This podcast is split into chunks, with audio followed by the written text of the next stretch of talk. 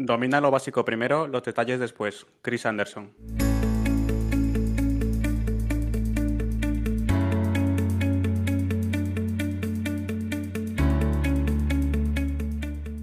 Hola, ¿qué tal? Bienvenida, bienvenido a Paradisers, el podcast del equipo de Marketing Paradise. Te habla Jorge García, orgulloso cofundador de la agencia, y estás escuchando nuestro programa número 70, en el que vamos a hablar de los elementos básicos de cualquier diseño. Te queremos contar cómo utilizar lo básico para llegar a lo complejo y así conseguir grandes diseños para tus proyectos. Y antes de hablar de diseño, vamos a hablar de Redcast. Redcast, los mejores podcasts del mundo digital. En redcast.es tienes toda la red de podcasts relacionados con marketing y negocios digitales que la formamos por si le quieres echar un vistazo. Y eh, a los que siempre hay que echar un vistazo son a nuestros Cabreras, los Cabreras Brothers, los Cabreras Sisters, los Cabreras Team, Robert Cabrera, ¿qué pasa, Robert? ¿Cómo estás? Hola, Jorge. Muy bien, ¿y tú? Muy bien. Cintia Cabrera, ¿cómo estás? Muy bien. Domina lo básico primero, los detalles después. Eh, cómo utilizar lo básico para llegar a lo complejo. Estamos muy flipados en este podcast. Hemos empezado muy arriba. Entiendo que ahora vamos a intentar aterrizarlo para que la gente entienda que este podcast no es de filosofía, aunque demos lecciones para la vida, que son muy útiles. Esa no es nuestra intención, son consecuencias de que se nos va un poco la cabeza. Eh, Robert, introdúceme esto, por favor. ¿Qué es esto de los elementos básicos? Y sobre todo, ¿por qué alguien tendría que escucharse este podcast? Pues a ver, lo que vamos a hablar es sobre los elementos gráficos fundamentales de la composición visual. ¿vale? Eh, al igual que ocurre con cualquier tipo de comunicación, si queremos lograr una comunicación visual efectiva, eh, un diseñador o la persona que esté encargando de transmitir un mensaje tiene que tener en cuenta todos estos elementos para combinarlos adecuadamente entre ellos y transmitir el mensaje a través del diseño. De esta manera lo que no se logra es comunicar solo a través del contenido, que vendría a ser el mensaje puro y duro, sino también, eh, también a través de, la composición visual. Que vamos a ver más adelante que eso pues también te ayuda bastante a transmitir el mensaje. Vale, y entonces hay, algunos elementos que son básicos, que es verdad que cuando los lees dices, ah, claro, eh, y vamos a desgranar un poco cada uno para entender cómo los podemos utilizar, ¿no? Esa es la idea. Vale, venga, vamos a empezar por el primero, que no, yo creía que era solo un elemento de escritura, pero ahora me van a decir que también es un elemento de diseño, que es el punto. Así es. Pues sí, vamos a empezar por el principio, ¿no? Como todo. Eh, pues a ver, el punto es el elemento básico que mm, gráfico, perdón, es el elemento gráfico más básico que existe, ¿vale?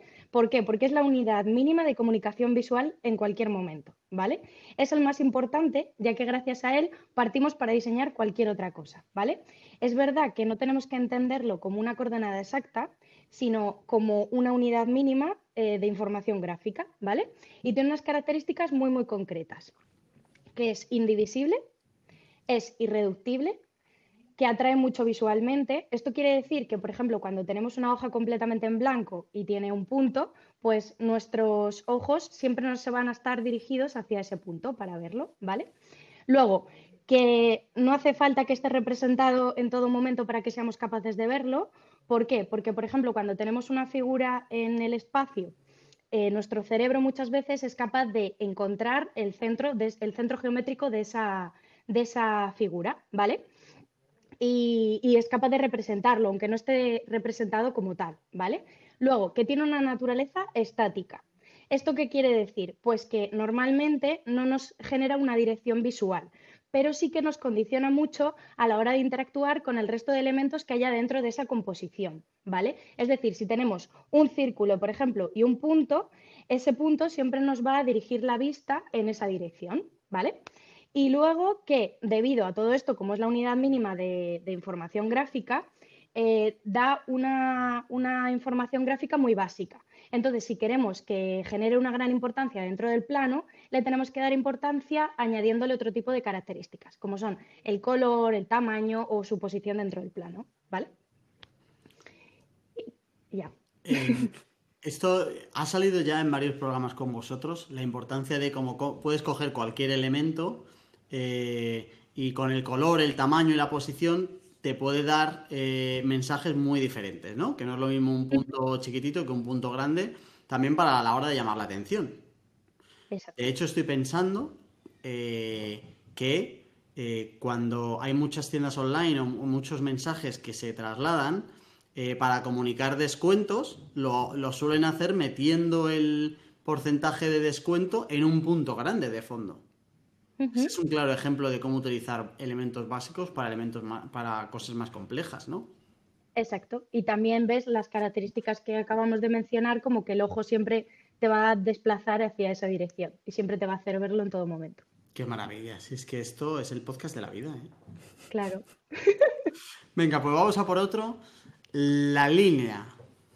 Vale, pues la línea no es más que el recorrido de un punto a otro, ¿vale? Esto que dicho así suena como que, pues vaya, ya, ya ves tú, no me has desvelado nada.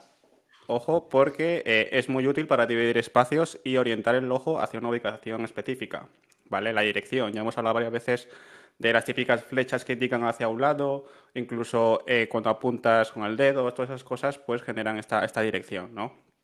Luego, eh, tiene bastantes características como que puede ser gruesa o delgada, ondulada o irregular y en base a estos cuatro criterios puede transmitir varias sensaciones. Si, por ejemplo, son rectas, transmiten orden y claridad.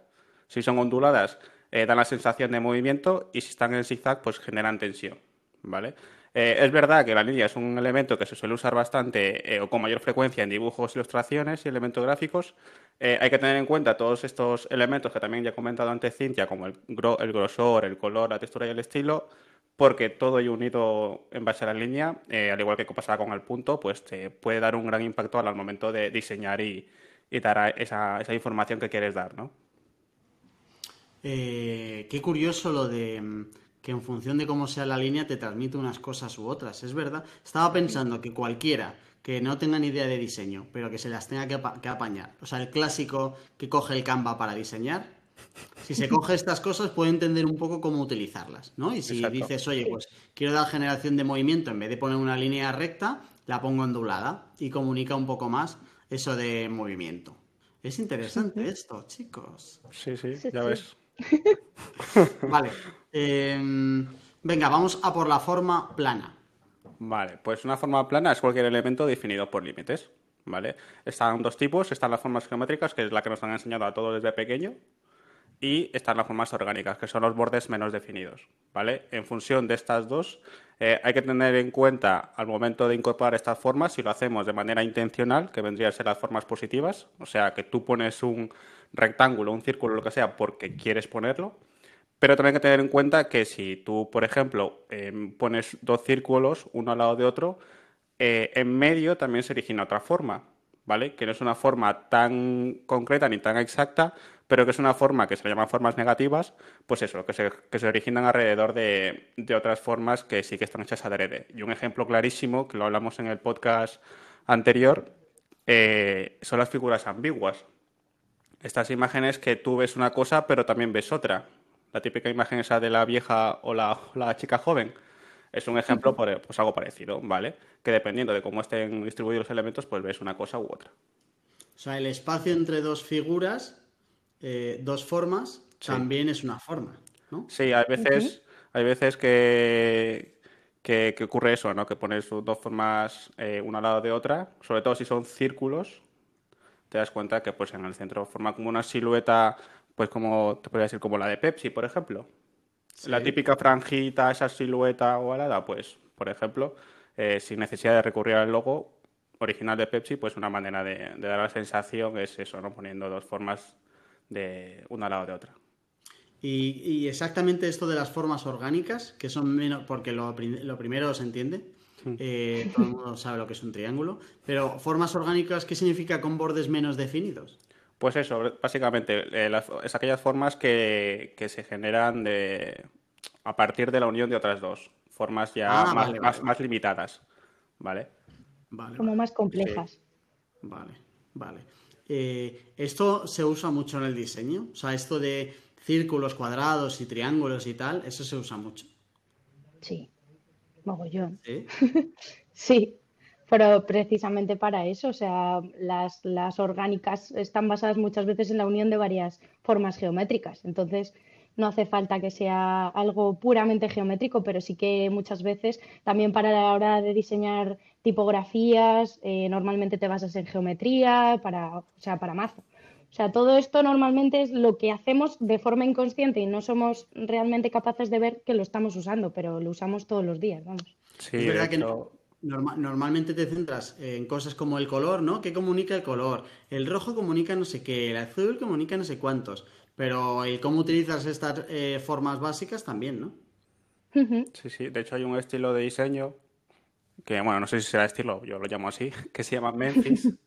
Que si tú buscas diseño Memphis, eh, está en inglés, ¿vale? Es E M-E-M-P-H-I-S. Eh, son como todo figuras geométricas. Y seguro que si alguien busca, de- pues eso, diseño Memphis, vas a, vas a ver que luego hay mucha gente que utiliza creatividades de este estilo, que son los cuadraditos por ahí sueltos, los triángulos por ahí sueltos. Es un estilo que, que sí, que, que se ve mucho hoy en día. Y en Canvas, seguro que hay. Seguro. Y el estilo Bauhaus, vamos, como le quites la geometría, lo matas. O sea, te lo cargas directamente. O sea, que depende. Venga, pues vamos a por el cuarto, el volumen. Sí, el volumen. Vale, pues el volumen, no podemos entender el volumen si no conociésemos todas las anteriores, ¿vale? Porque normalmente se entiende como el recorrido de un plano en movimiento, ¿vale? Si tú coges un plano y haces así, pues obtienes lo que sería su volumen, ¿vale? El volumen siempre nos facilita la representación realista de cualquier objeto en el diseño, ¿vale? Ya que lo obtenemos al añadir la tercera dimensión de una forma plana, ¿vale? Eh, otra forma de obtenerlo es la unión de varios planos bidimensionales, ¿vale? Los vamos superponiendo y entonces aparecería el volumen. De esa forma eh, conseguiríamos obtener el ancho, el alto y el profundo de la figura. Vale. El volumen tiene unas características muy concretas, ¿no? Que son que tiene posición en el plano, que siempre tendrá una dirección en el espacio y que además estará limitado por planos. Esto para los muggles es rellenar formas, Sí. ¿no? Algo así. Añadirle la tercera dimensión, que queda como muy, muy friki y muy guay, ¿no? Y, y, mm, eh, comentabas que facilita la representación realista. Eh, sirve para eso, ¿no? Para que algo parezca un poco más real de lo que puede ser. Por ejemplo, en una ilustración tendría sentido si quieres que parezca una persona. Si haces una persona, tiene más sentido rellenarle los brazos, ¿no? Si, por ejemplo, Claro. representáramos a Robert, necesitaríamos mucho más volumen, ¿no? Para rellenar esos brazacos. Pero sirve para eso, ¿no? Exacto. En una, en una figura plana normalmente lo hacemos sombreando, entonces ya generas esa, ese realismo visual y aparece con lo que sería la tercera dimensión, conocido como volumen. Vale. Ok. eh, la textura. Vale, la textura, pues puede añadir tacto, profundidad y dar otros efectos interesantes al diseño. De esta manera, algo plano eh, y sin vida, por así decirlo, puede pasar a, puede pasar a ser algo que con una sensación rugosa, duro a- o blanda, ¿vale? Eh, de esta manera, pues ayuda a reforzar más el mensaje si se usa correctamente. Por ejemplo, si se quiere usar, o se quiere transmitir una sensación o un mensaje más artesanal, pues la típica textura áspera o desgastada ayuda a reforzar ese mensaje de, de sensación artesanal, ¿no? Pero también hay que tener mucho cuidado porque es una técnica que hay que usar con moderación, porque si se agrega mucha textura puede sobrecargar, sobrecargar rápidamente el diseño y entorpecer el mensaje, que al fin y al cabo es lo que menos queremos. Eh, esto imprescindible en cualquiera que esté metido en el mundo de la moda, por ejemplo, ¿no? Claro. La decoración, la confección, todo eso, puedes comunicar cómo es eh, un, un- un mensaje que tú quieras mandar, que no sea la fotografía del producto, pero en cuanto te sales de ahí, si quieres promocionar una categoría de producto concreto, puedes hacer desde el diseño que se vea un poco cómo es la textura de lo que te vas a comprar, ¿no? Exacto. Así es. Eh, aprendo rápido, ¿eh? Mucho. Venga, el espacio. Ah, el espacio ha Vale. salido ya antes. Sí, Sí. el espacio lo- igual, todos van como, si no tenemos los anteriores no podemos avanzar al siguiente, ¿vale? O sea, el espacio lo entendemos normalmente como la distancia que tenemos entre o alrededor de los elementos que hay en una composición, ¿vale? Y tiene unas características muy, muy importantes. ¿Por qué? Porque normalmente nos ayuda en la lectura de las composiciones. Esto ya lo hablamos también en el podcast anterior con las leyes de la Gestalt, que nos decía que cuanto más espacio haya entre las figuras, pues normalmente nuestro cerebro es capaz de interpretarlos como composiciones separadas o como composiciones que forman de la misma composición, vamos. Como veíamos, por ejemplo, con el balón del, logo de la Champions League, que como las estrellas estaban juntitas, éramos capaces de interpretar ese balón. Eh, y si estuvieran separados, pues lo entendemos como dos conceptos distintos. Vale, otra característica también importante es que es, algo divisible. ¿Por qué? Porque nosotros somos capaces de entender que hay varios espacios dentro de una misma composición, debido a esas, esas composiciones que genera nuestro propio cerebro. ¿vale? Y luego también que es ilusorio, ¿vale? Porque no está representado nunca como tal, sino que nosotros somos los que lo creamos o lo hacemos que no esté, ¿vale? Eh, también nos ayuda a generar profundidad dentro de una misma composición en función de lo que separemos o juntemos las diversas eh, composiciones que tengamos dentro de nuestro espacio, pues eh, habrá pues eso, diferentes composiciones, estarán más lejos, nuestro cerebro será capaz de interpretar esa profundidad dentro de, la composición. Y, eso que es muy importante, eh, sobre todo la importancia que tiene dentro de las leyes de la Gestalt, el espacio. pregunta, a la hora de separar elementos, eh, ¿qué ventajas o desventajas te puede dar hacerlo con el espacio o hacerlo con la línea? Porque es muy típico de Magel el cada vez que vas a hacer una separación entre elementos, meter una línea en plan de no, no, esto no tiene nada que ver. Pero puede que quede bastante más limpio utilizar el espacio, ¿no? Sí, queda mucho más limpio y el espacio siempre es señal de poder, poder monetario normalmente. Es decir, si esto ya lo hemos hablado también en algún otro podcast, si tú eres capaz de dejar ese espacio en blanco y no tener que usarlo, significa que, te lo puedes permitir, que tienes como para pagar ese espacio y no tener que usarlo. Entonces siempre queda como mucho más elegante, mucho más, pues eso, mm, no sé, más profundo. Em, entonces, si hay alguien que todavía no puede amueblar del todo el salón, podría decir que es el espacio, el espacio. Claro, claro, claro, claro. La teoría Apple, o sea, lo minimalista, lo, el espacio, los huecos al aire siempre es dinero. Pues no hay nada como comprarse una parcela y ya está. O sea, sin nada. No, te haga ni la casa ni nada. El espacio es lo que más se está valorando últimamente. Y si no, les habláis de Gestalt. Exacto. Vale, vamos a seguir hablando de elementos básicos, pero primero te dejamos los canales por los que nos puedes contactar. ¿Quieres insultarnos? Escríbenos a hola.mkparadise.com y veremos qué original eres. También puedes mandarnos gifs de gatitos por Twitter a la cuenta arroba mk-paradise o por Instagram arroba marketingparadise. Y ya estamos aquí, con el mismo espacio que antes, eh, con los Cabrera, hablando de elementos básicos. Hemos hablado ya de el espacio, hemos hablado de la textura, del volumen, de las formas planas de la línea y del punto. Y tú pensarás, ¿pero hay más? Por supuesto que hay más. Hay un par de ellos que son muy importantes y que nos hemos dejado para esta segunda parte. Uno es el tamaño. Exacto. El tamaño es la variación en la escala o proporciones de los elementos, ¿vale? Lo que viene siendo de toda la vida de Dios, más grande o más pequeño, ¿vale? Eh, de esta manera incluso un elemento, un mismo elemento eh, repetido en dos tamaños diferentes puede provocar, pues eso, una sensación de tamaño, de distancia o incluso de jerarquía, ¿vale? A veces no hace falta ni siquiera que sean elementos diferentes, sino con el mismo, pues vamos a ver que sí que el tamaño involucra en la percepción de, sobre todo de jerarquía, ¿no? De peso visual.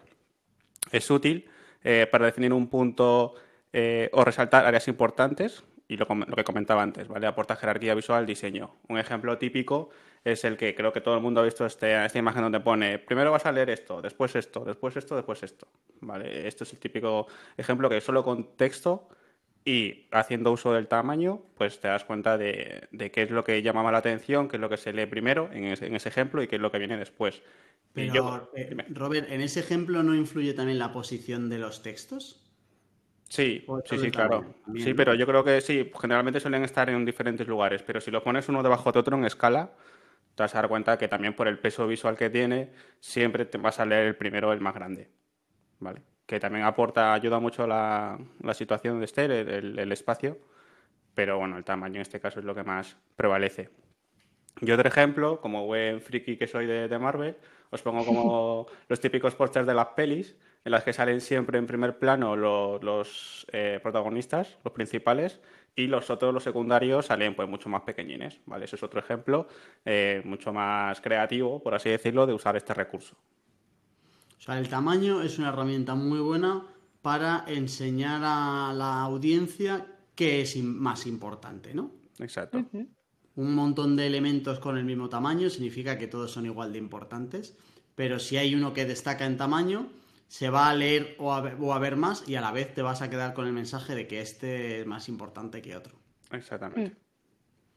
Muy bien. Vale, eh, hay otro elemento que es importante para destacar este tipo de cosas, que es el color. Sí, pero no por ser el último es el menos importante. ¿eh? Eh, vale, pues vamos con él. Eh, Isaac Newton es mundialmente conocido por, casi de todo, porque inventó un montón de cosas y averiguó un montón de cosas, pero también hay que tener en cuenta que fue el primer diseñador del círculo cromático, ¿vale?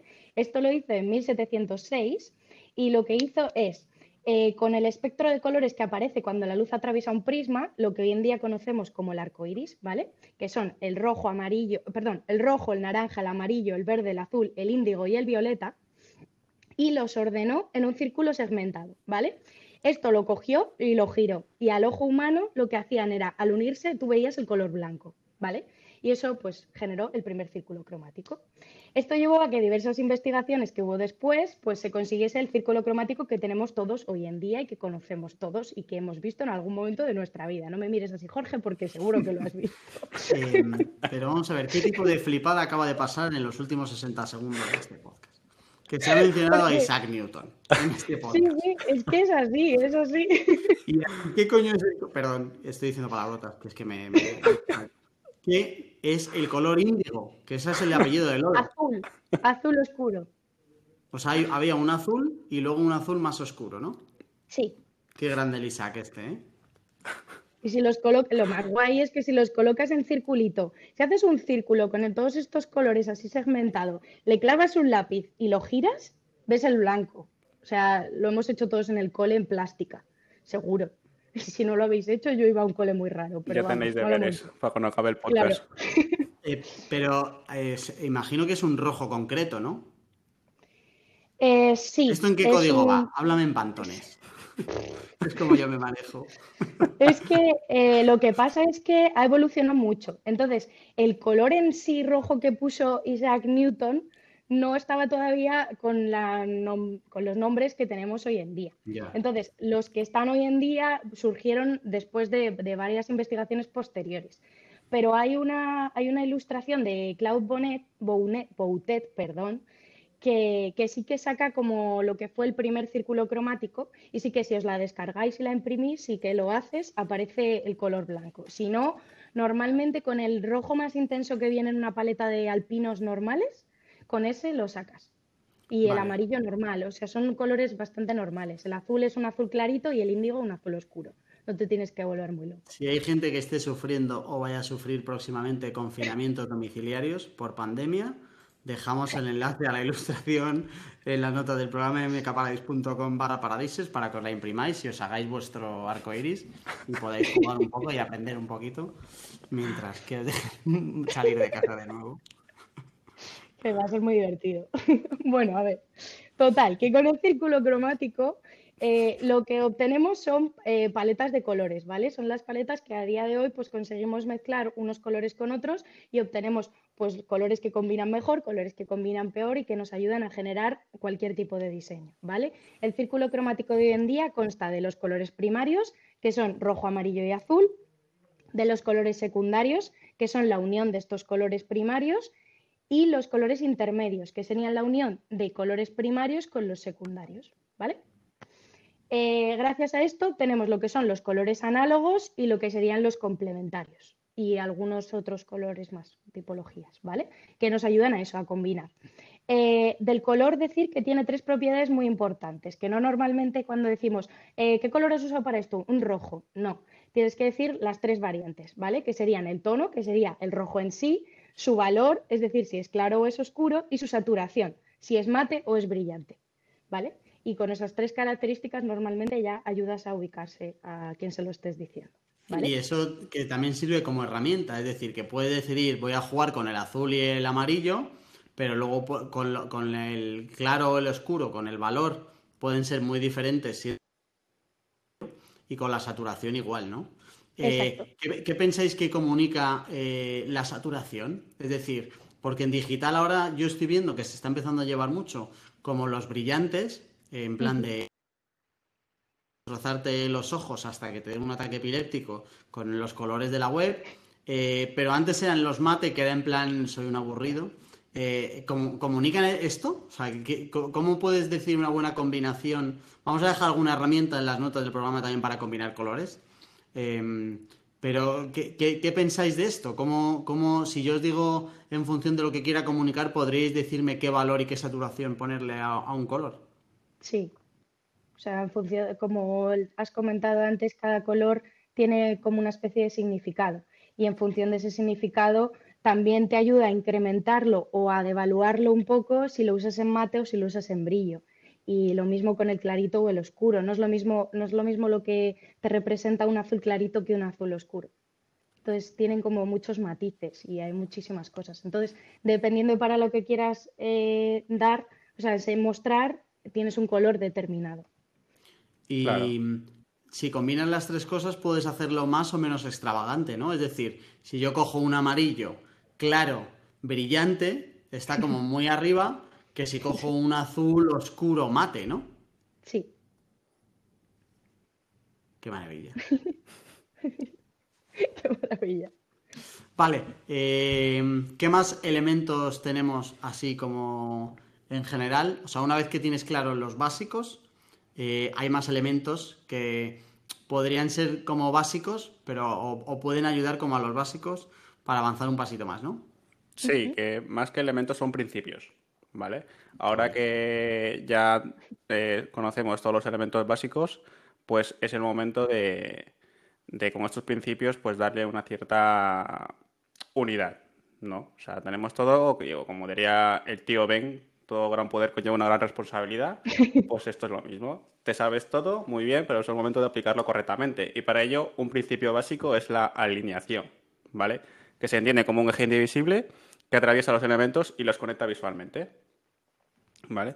Eh, se suele tener muy en cuenta al hablar de tipografía, lo típico de línea a la izquierda, línea a la derecha, pero también se utiliza o es un recurso muy utilizado para, dar una composición equilibrada y ordenada. ¿Vale? Y eh, pues que a veces no solo se trata de, que todos los elementos tengan un mismo patrón de alineación, sino que también sirve para eh, agrupar conceptos o alinear por sus bordes. Y eso sería todo. El, tío Ben ha pasado a la historia como un tío culto y sabio, pero la realidad es que su sobrino se colgaba por el techo y él no se enteró de nada. ¿eh? Ojo, con eso, que es un gran sobrevalorado el tío Ben. ¿eh? No sé, pero esa frase pegaba, pero vamos. No, no, con la frase tiró para adelante, pero no llegó ni a mitad de película y encima su sobrino estaba dando tumbos por ahí y no se enteró de nada. Vale, el contraste. Vale, eh, el contraste hace referencia a la juxtaposición de elementos claramente diferentes entre sí. Vale, esto quiere decir los antónimos de toda la vida, ¿vale? Es decir, grande, pequeño, luz, oscuridad, ¿vale? Otra vez mm, algo, una referencia a Star Wars. Eh, vale, eh, ¿qué nos ayuda a hacer el contraste? conseguir mucho interés visual. ¿Por qué? Porque cuando no lo usamos bien, podemos conseguir que nuestros diseños sean muy apagados e incluso llegan a ser aburridos. Es más, podemos hacer muchas veces que sean muy difíciles de entender. Un claro ejemplo de esto, cuando ponemos una foto que tiene mucha luz y encima le plantamos un texto en blanco y no se lee nada. Entonces, normalmente lo que nos ayudamos es de una capita un poco más oscura sobre la foto para conseguir esa mejorar esa legibilidad del texto, ¿vale? Eh, así estamos haciendo un buen uso del contraste, ¿vale? Es verdad que es muy complicado hacer un uso muy, muy guay del contraste, pero hay gente que lo consigue, que os dejaremos ejemplitos, que uno de ellos es el de Turmix, que hizo una cartelería para el diseño de, la Semana del Diseño de Barcelona, perdón, del año 2016 y que es maravilloso. O sea, lo tenéis que ver, porque mezcla un montón de cosas y solamente metiéndoles contraste unas cosas y a otras, pues ves por dónde tiene que ir la lectura y lo que tienes que ver y lo que no. Cuando no tienes ni idea de diseño es muy clásico el ejemplo que has puesto de que al final el contenido no se vea por el fondo que le has puesto eh, detrás y le hayas puesto un amarillo fuerte y el texto blanco y, además de la epilepsia luego no se entiende absolutamente nada. Exacto. Y, cuando lo notas triste, o sea, cuando se queda así como soso, que os dicen, joder, está un poco soso, mm, el contraste puede ser una buena herramienta, decías, ¿no? Sí, sí, sí, sí, sí. Puede ayudar un montón con los diseños aburridos. Es verdad, ya te digo que es, una, es un concepto que es complicado, ¿eh? Porque a veces mm, o te pasas o te quedas demasiado corto, pero si vas viendo referencias visuales de gente que lo hace guay, al final te quedas con la copla y es una cosa muy chula para eso, para, perder aburrimiento. Em, nos queda el balance, Robert. Sí, sí. Bueno, primero quiero decir una cosa. Me has hecho recordar ahora que has dicho lo del fondo blanco sobre amarillas, sobre letras blancas. Eh, y una vez una charla con diapositivas y toda la movida, ¿sabes? Un teatro y tal, que, que tuvo eso, fondo amarillo con letras blancas. Pues imagínate cómo salimos todos de ahí. Mm. o sea, cogiéndote de los asientos para no caerte, ¿sabes? Porque ya no sabías por dónde mirabas. O sea, era una cosa. Es que eh, este programa y los que solemos hacer nosotros tres ayudan mucho a los no diseñadores mm. porque entendemos que al no ser diseñador no diseñamos y eso es mentira. Porque justo un tío que va a hablar de cualquier cosa en, en un teatro o en un donde sea y tiene que preparar una presentación, no hace falta que sea la mejor, o sea, no, no vas a buscar el premio a, la mejor, al mejor diseño de presentación nacional, que creo que ni existirá, pero sí que tienes que intentar que el diseño no te destroce tu comunicación, porque al final te vas de esa charla y la gente lo que se lleva es que vaya mareo, que es que no hay quien se entera de nada por no, por no haber elegido otro color. Si es que es tan fácil como elegir cuatro cosas. Eh, diseñar bien es muy complicado, pero el nivel uno de diseño, con utilizar bien estas cosas, lo tienes. Y, yo creo que cualquier profesional de cualquier ámbito tiene que tener esto controlado. Por lo menos planteárselo para no salir. O sea, que alguien, alguien le tenía que haber dicho a ese hombre, no te das cuenta de que esto no se ve bien. Pero es que él, cuando lo hace, en algún momento tenía que haber pensado, es que esto no se ve bien. ¿Sabes qué pasa también? Que muchas veces tú lo haces en el ordenador y tu ordenador está calibrado de una manera que lo ves mm. fenomenal pero tienes que tener en cuenta que es que luego cuando lo vas a proyectar y con las luces que tienen normalmente los proyectores, o sea, todo eso se te va a pegar para arriba de brillo que no se va a leer nada. Entonces hay que pensarlo también dónde lo vas a proyectar luego. Si lo vas a enseñar de tu ordenador, posiblemente la persona que está al lado te diga, ah, pues mola, porque das como un girito tal, pero no, piensa dónde lo vas a proyectar después y dónde lo vas a ver y quién lo va a ver. Sí, Porque si no. Que no sea el típico, yo en mi pantalla lo veía así. Claro. o sea que a, la hora de elegir saturación para presentaciones, brillante mejor que no, porque cuenta con que igual luego tienes un extra de luz, ¿no? Exacto. Exacto. Ok. Y como último principio, vamos a hablar del balance, que es entendido como el equilibrio que hay entre los elementos de una composición y la relación que existe en fuerza visual de estos elementos, que cuanto más grande, mayor peso visual. Tiene un poco de relación con lo que hablábamos de los elementos básicos y que se utiliza este principio pues para compensar eso, pesos visuales o para descompensar también. O sea, esto es como la visión general ya de todos los elementos, ¿no? De, oye, he montado esto, he decidido que mi presentación va a tener este fondo y, y voy a poner este elemento aquí y arriba y tal, y este tamaño y no sé qué, cuando te sales un poco de fuera y dices, a ver, esto está bien. O sea, el balance es una de las cosas que le olvidó, a que se le olvidó a nuestro compañero de tu presentación, ¿no? Sí, sí. Porque em, es algo que hasta que no tienes todos los elementos que va a ir en el diseño, no puedes trabajar. No puedes hacer balance de algo que está a la mitad, ¿no? Exacto, es tener todo sobre la mesa y decir, pues yo creo que esto tal, o esto tal igual. Vale, ok. Venga, pues conclusiones. Eh, Cintia, ¿hay algo que nos pueda servir eh, para hacer esto y, que combine esto de manera adecuada?